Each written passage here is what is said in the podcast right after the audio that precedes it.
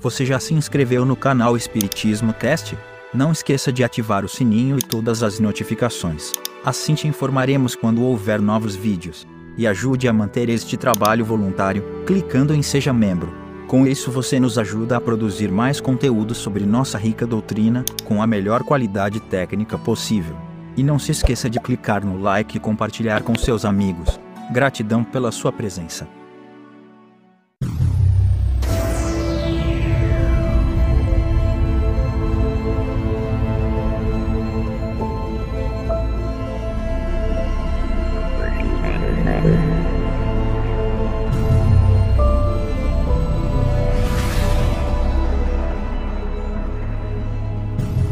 Olá, meus amigos, minhas amigas, como é que vocês estão? Sejam bem-vindos a mais um episódio onde estudamos o livro A Gênese, que é, na verdade, o nome completo A Gênese, os milagres e as predições, segundo o Espiritismo, onde a gente desconstrói um monte de coisa que a gente entendeu aí, talvez desde o nosso nascimento, foi aprendendo assim. Hoje nós vamos falar sobre a providência no sentido de providência divina. Mas o que, que seria isso? Então vamos sem demora ao estudo do texto de hoje. A providência é a solicitude de Deus para com as suas criaturas. Ele está em toda parte, tudo vê, a tudo preside, mesmo as menores coisas. É nisto que consiste a ação providencial. Como pode Deus, tão grande, tão poderoso, tão superior a tudo, imiscuir-se em pormenores ínfimos, preocupar-se com os menores atos e os menores pensamentos de cada indivíduo? Esta é a interrogação que a si mesmo dirige o incrédulo, concluindo por dizer que, admitida a existência de Deus, só se pode admitir, quanto à sua ação, que ela se exerça sobre as leis gerais do universo, que o universo funcione de toda a eternidade em virtude dessas leis às quais toda criatura se acha submetida na esfera de suas atividades, sem que haja mister a intervenção incessante da providência.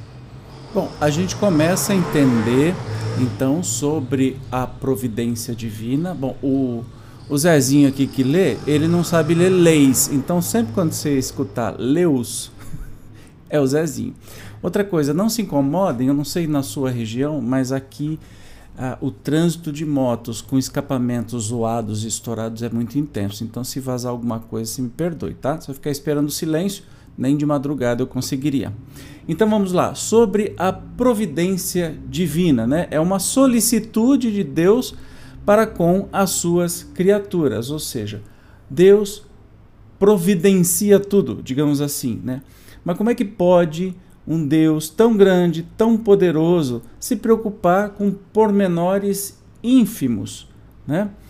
Então, é, admitida a existência de Deus, só se pode admitir quanto à sua ação que ele exerça sobre as leis gerais do universo. Então, assim, não é que Deus está preocupado com. É, está velando o seu sono, mas ele criou de uma maneira tão perfeita o universo que tudo está sob a ação e sob domínio dessas leis que a gente pode traduzir, não dá para entender direito, mas é como se fosse é, Deus velando por nós o tempo todo. E a gente tem essa imagem, é, como se diz, humanizada de Deus, que não é, né? Deus não é humano, não é homem, não é mulher, é muito mais do que isso.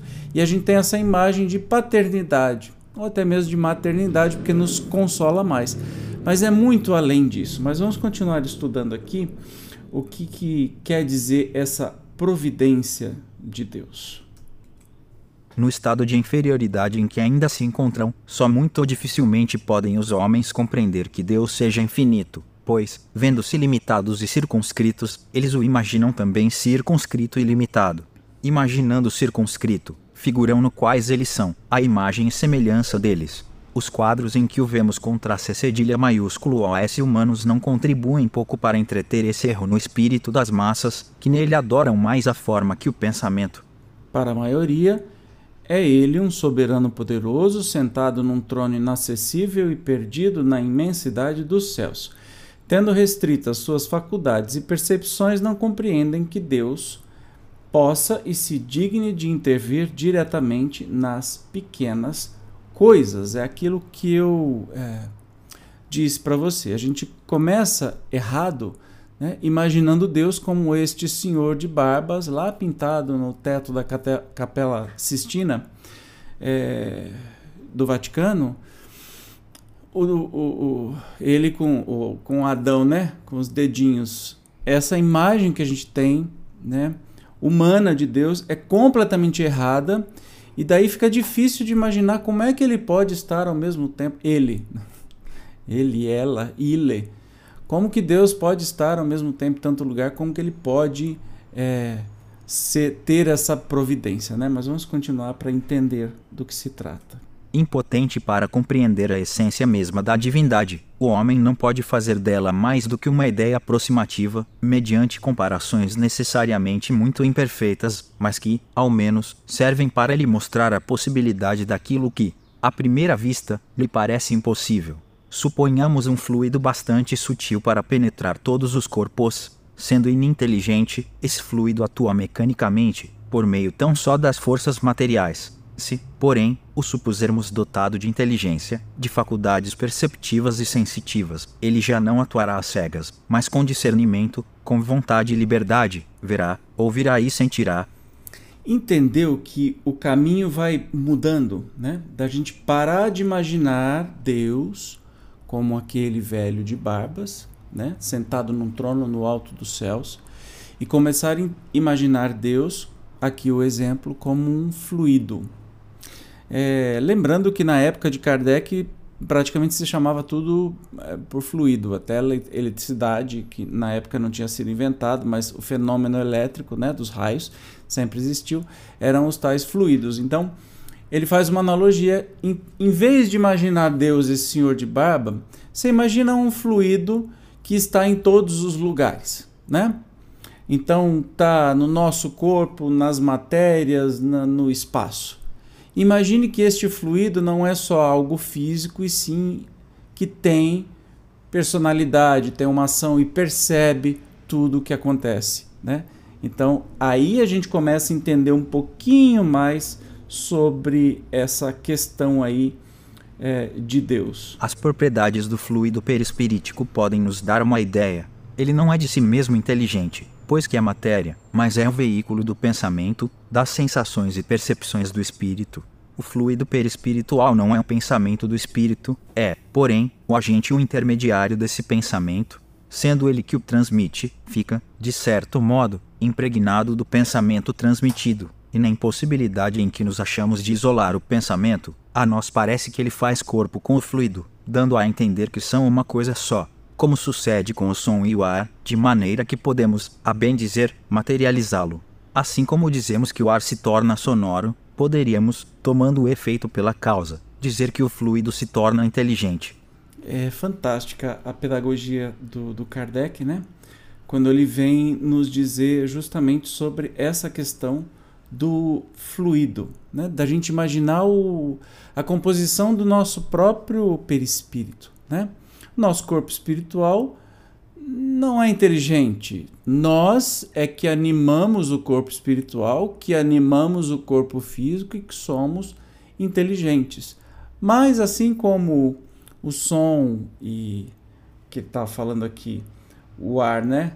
o som e o ar a gente acha que é uma coisa só, porque estão sempre ligados, vêm juntos, enfim, a gente acha que é uma coisa só. Mais ou menos essa analogia que ele quer trazer para a gente. Seja ou não assim no que concerne ao pensamento de Deus, isto é, que o pensamento de Deus atue diretamente ou por intermédio de um fluido, para facilitar a nossa inteligência, figuremo-lo sob a forma concreta de um fluido inteligente que enche o universo infinito e penetra todas as partes da criação. A natureza inteira está mergulhada no fluido divino. Ora, em virtude do princípio de que as partes de um todo são da mesma natureza e têm as mesmas propriedades que ele, cada átomo desse fluido, se assim nos podemos exprimir, possuindo o pensamento, isto é, os atributos essenciais da divindade estando o mesmo fluido em toda parte, tudo está submetido à sua ação inteligente, à sua previdência, à sua solicitude. Nenhum ser haverá, por mais ínfimo que suponhamos, que não esteja saturado dele. Achamos-nos então constantemente em presença da divindade. Nenhuma das nossas ações lhe podemos subtrair ao olhar. O nosso pensamento está em contato ininterrupto com o seu pensamento, havendo, pois, razão de dizer-se que Deus vê os mais profundos refolhos do nosso coração. E Jesus, é relatado por João, diz: Estamos nele como ele está em nós. Para estender a sua solicitude a todas as criaturas, não precisa Deus lançar o olhar do alto da imensidade.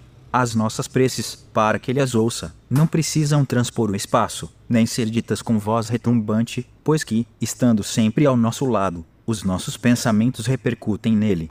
Os nossos pensamentos são como sons de um sino que fazem vibrar todas as moléculas do ar ambiente. Gente, isso não é divino? Você já parou para pensar? Então, a gente. O Espiritismo sempre nos diz isso. A gente descaracteriza Deus como um ser humano, né? um senhor, e fica mais fácil. Aí a gente começa a entender, né? Primeira pergunta do livro dos Espíritos: o que é Deus, inteligência suprema? Né?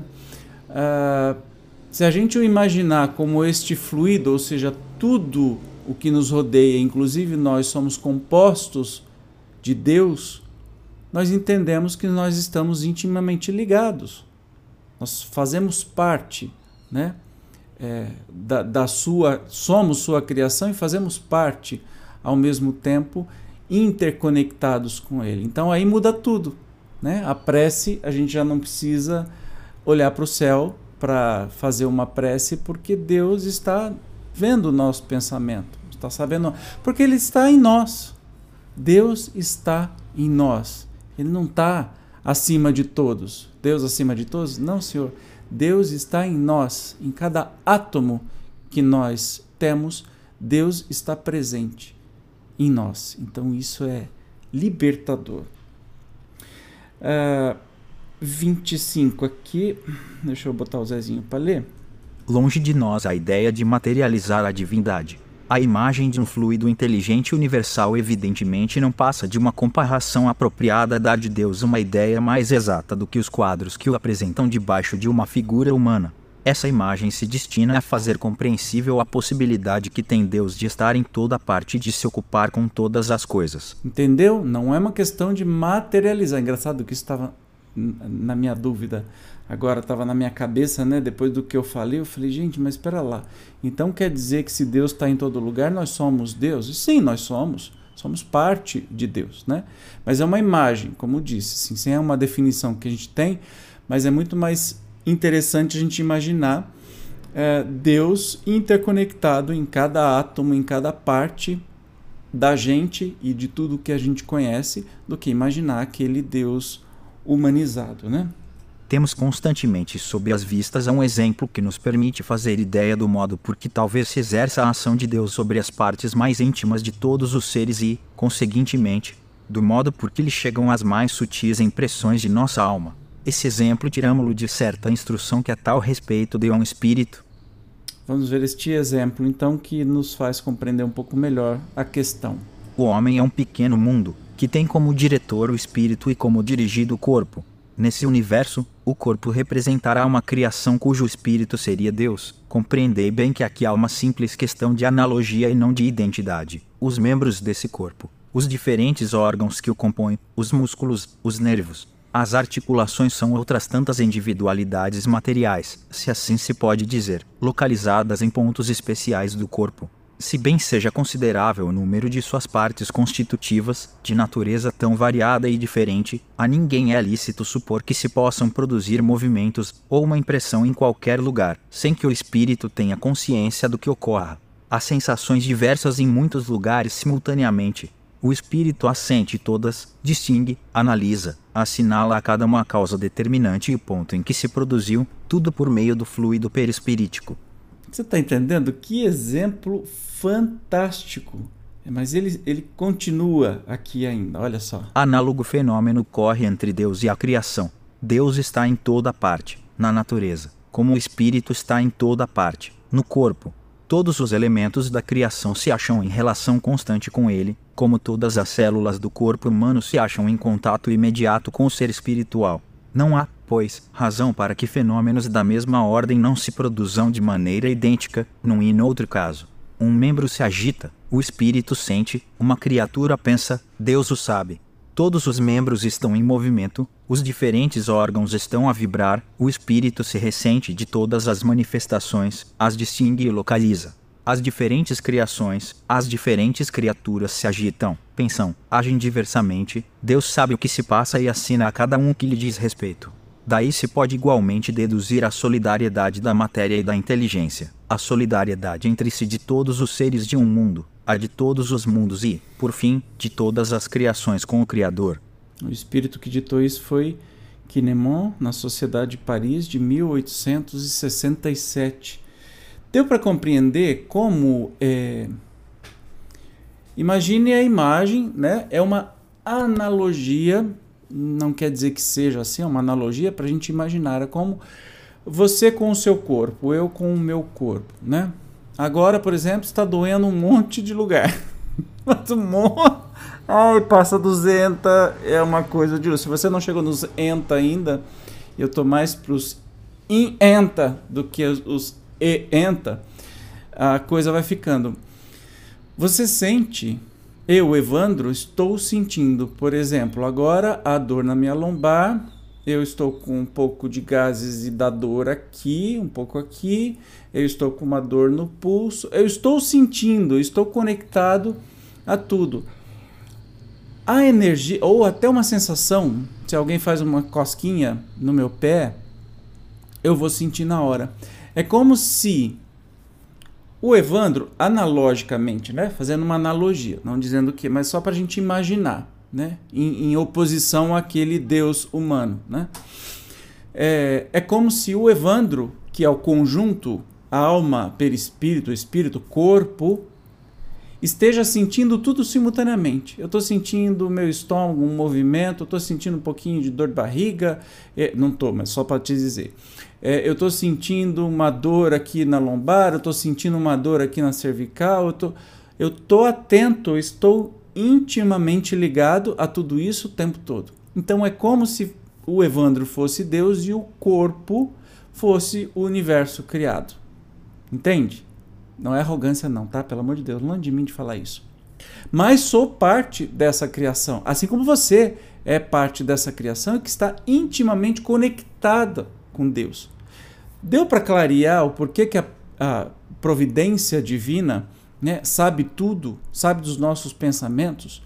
Porque Deus está em nós, não está acima de todos, está em nós, né? Então, isso é lindo demais. Essa, essa, esse exemplo é matador, maravilhoso. Compreendemos o efeito, já é muito.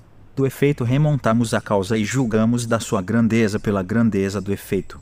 Escapa-nos, porém, a sua essência íntima, como a da causa de uma imensidade de fenômenos. Conhecemos os efeitos da eletricidade, do calor, da luz, da gravitação, calculamos-los e, entretanto, ignoramos a natureza íntima do princípio que os produz. 18 Será então racional neguemos o princípio divino, porque não o compreendemos? Exatamente. Nada obsta que se admita, para o princípio da soberana inteligência, um centro de ação, um foco principal a irradiar incessantemente, inundando o universo com seus eflúvios, como o sol com a sua luz. Mas onde esse foco, é o que ninguém pode dizer. Provavelmente não se acha fixado em determinado ponto, como não está a sua ação, sendo também provável que percorra constantemente as regiões do espaço sem fim. Se simples espíritos têm o dom da ubiquidade, em Deus há de ser sem limites essa faculdade, enchendo Deus o universo, poder-se ainda admitir, a título de hipótese, que esse foco não precisa transportar-se, por se formar em todas as partes onde a soberana vontade julga conveniente que ele se produza, donde o poder dizer,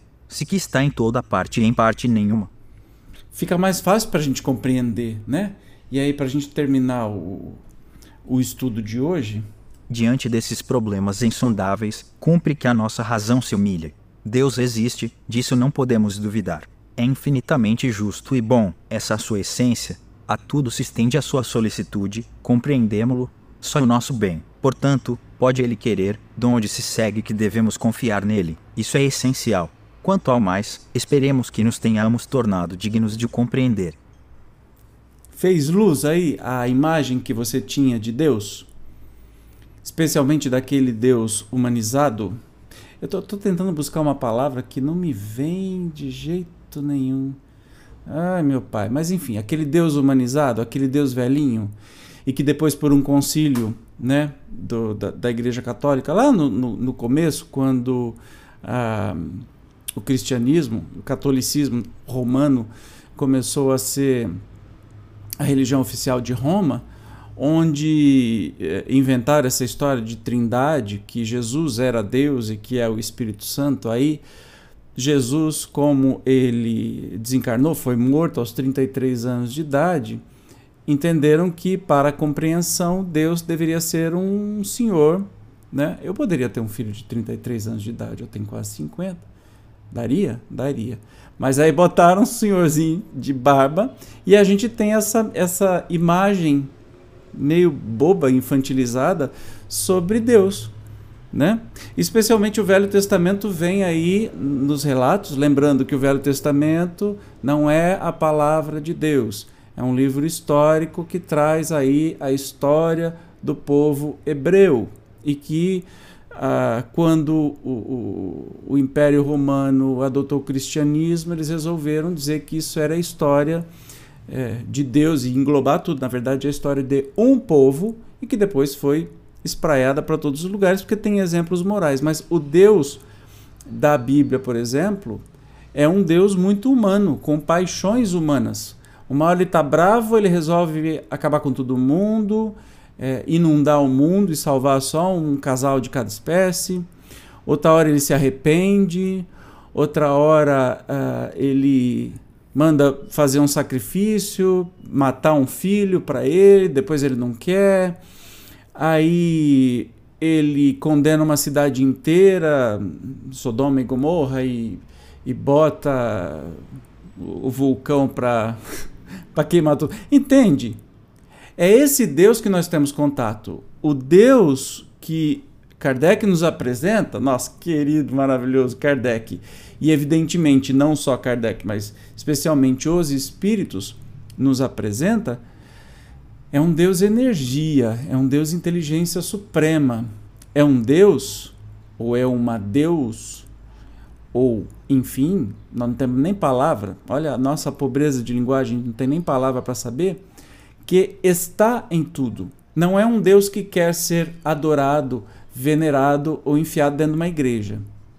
É um Deus que faz parte de você, de mim, que está dentro de nós, que estamos o tempo to todo conectados. Está dentro de nós, assim como está dentro do nosso cachorrinho, ou está dentro de cada parte da natureza que nos rodeia e em todo o universo. Clareou um pouquinho mais aquela ideia que você tinha de Deus? Espero que sim. O Espiritismo é consolador e é revelador porque vem desconstruir muita coisa que a gente aprendeu aí enviesado. Mas que bom que estamos juntos. Espero que você esteja gostando. Nos encontramos então no próximo estudo da Gênese. Tchau!